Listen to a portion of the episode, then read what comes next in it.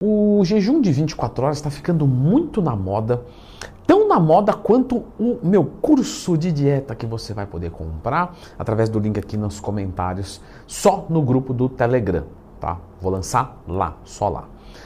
Mas clica no gostei, já que desceu até lá, se inscreva no canal. E sobre o jejum de 24 horas, o que, que a gente pode é, é, é, citar aqui como benefício? Então, o que, que é o benefício do jejum? A gente tem que começar do começo. Durante o período do jejum, nós temos alguns mecanismos regulatórios que ficam mais em alta no nosso corpo. Esses mecanismos vão vir de um sistema nervoso autônomo. Então, o que, que isso quer dizer? Um sistema nervoso que é autônomo. Não é qualquer curso que você vai comprar, hein? Não, falando sério, é que ele funciona sozinho. E aí nós podemos dividir aqui em dois grupos: o parasimpático e o simpático. Quando você tem o simpático, ele não tem nada de simpático. Para você marcar, didaticamente eu estou falando. Ou seja, o simpático é o sistema nervoso que quer dar porrada ou quer correr. É o sistema nervoso de luta ou fuga. É o sistema nervoso da sobrevivência, o simpático. O parasimpático é o contrário. Ele é justamente o do descanso, o da digestão, o do dormir depois do almoço, daquela feijoadinha, parasimpático. E eles funcionam sem você mandar neles. Você não tem. Não adianta você querer mandar. No simpático, te coloca em estado de luta ou fuga. Quando você fica em jejum, você aumenta o simpático. Por isso que algumas pessoas sentem alguns efeitos colaterais, como por exemplo, piora do humor, inquietação, ansiedade. Porém, sentem também um, né, um grande aumento de energia. Algumas pessoas até treinam em jejum. Dá para treinar em jejum? Dá. Lembra de procurar no Twin mais tema. Só que depende do grupo de pessoas. Então dá uma assistidinha no vídeo lá depois, tá? Que não é todo mundo que pode. Então, esse, esse sistema né, simpático, é, as pessoas esperam muito dele do ponto de vista de queimar gordura. Ah, claro, porque se eu estou no estado de luta ou fuga, eu vou queimar gordura. Eu vou... E, e, e olha, o que acontece é que é verdade. Só que você para fazer uma comparação justa, então vou fazer aqui o jejum e aqui o não jejum. Você teria que morrer depois do exame. Alguns merecem? Não sei. Alguns provavelmente sim, os que batem animais. Mas você continua vivendo. Né? E muitos lamentam por isso.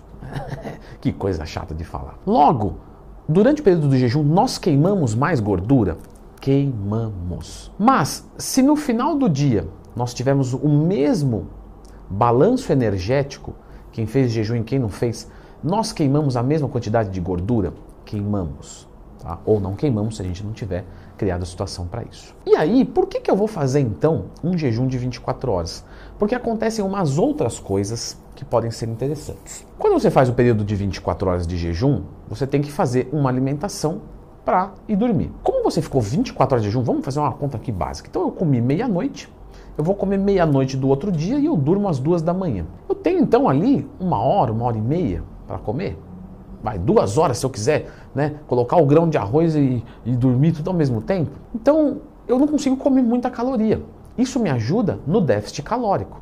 É muito mais fácil eu mandar é, duas mil calorias e não aguentar elas em uma hora do que dividir no dia inteiro, certo? Lembrando que isso não é regra. Algumas pessoas, quando fazem período de jejum, têm compulsão alimentar depois. Se é teu caso, não faz. Mas, como via de regra, vamos trabalhar dessa maneira. Então, é mais fácil me manter no déficit calórico. Não é todo mundo. Vale a pena reforçar.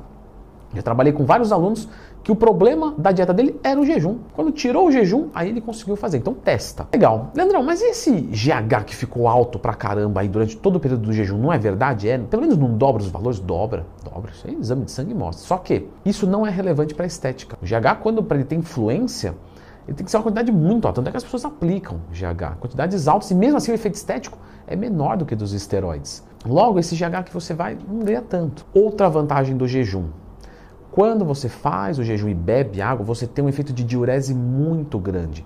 Provavelmente todos vocês que fizeram jejum já perceberam que é uma mijação do caramba. Você, fala toda hora ir no banheiro, não aguento mais. Porque quando está em jejum, né, a sua aldosterona funciona de uma maneira diferente. Isso faz você ter uma micção, né, um ADH, hormônio antidiurético, funciona de uma maneira diferente. Então tudo isso te ajuda a ter uma micção maior. Então isso pode ajudar a tirar líquidos retidos. É bastante comum que quando você vai fazendo jejum, vocês vão percebendo isso. Você acorda meio retidão, que você comeu e tal. Durante o jejum você vem, vem, vem, vem e vem dando aquela enxugada legal. Quando você come, a comida vai para o estômago. E isso faz volume na barriga. Depois que ela está do estômago, ela vai para o intestino, bolo fecal. Do bolo alimentar vira bolo fecal.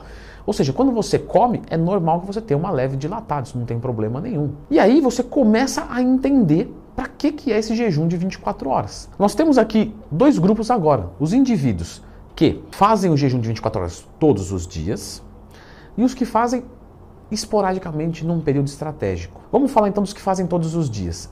Esses podem fazer porque fica mais confortável. Leandrão, tendo vários alunos assim. Saio cedo de casa, vou para minha empresa, desço o cacete lá, fico o dia inteiro fora, às vezes não consigo nem parar para almoçar. Você nem deve saber o que é isso, né? Ah, sei bem. É, não tem tempo para nada. Vem final do dia, é, entro no, no, no busão, e aí aquela coisa, não vou comer no busão, chego em casa, chego em casa podre, dou aquela cochiladinha marota, tomo um banho, aí vou preparar minha alimentação, beleza. Então para ele fica prático. Para outros é o seguinte, Leandrão, se eu começar a comer, me ferrei, não consigo parar. Mas o jejum é um seguro legal. Então, seguro legal o jejum, quando eu vou comer, mas eu quero comer. Tá? Quando eu for comer à noite, minha mulher já olha e já fala: caramba, é, boca nervosa comendo muito, impressiona a mulher. Então para ele vai servir muito bem. Então ele vai fazer todos os dias e tal. Mas de composição corporal, sistema hormonal não faz tanta diferença, é uma coisa que fica bom para ele, fica prático. Já o outro grupo vai fazer de forma esporádica.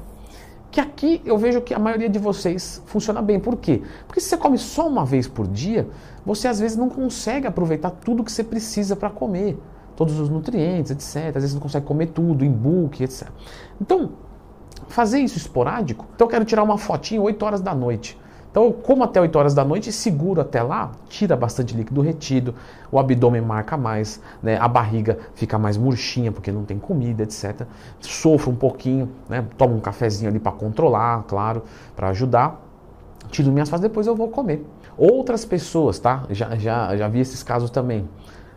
Leandrão, vou casar e eu, homem muito vaidoso, para entrar no, no, vestido de noiva, eu preciso me livrar de 2, 3 quilos para poder entrar né, na minha roupa favorita.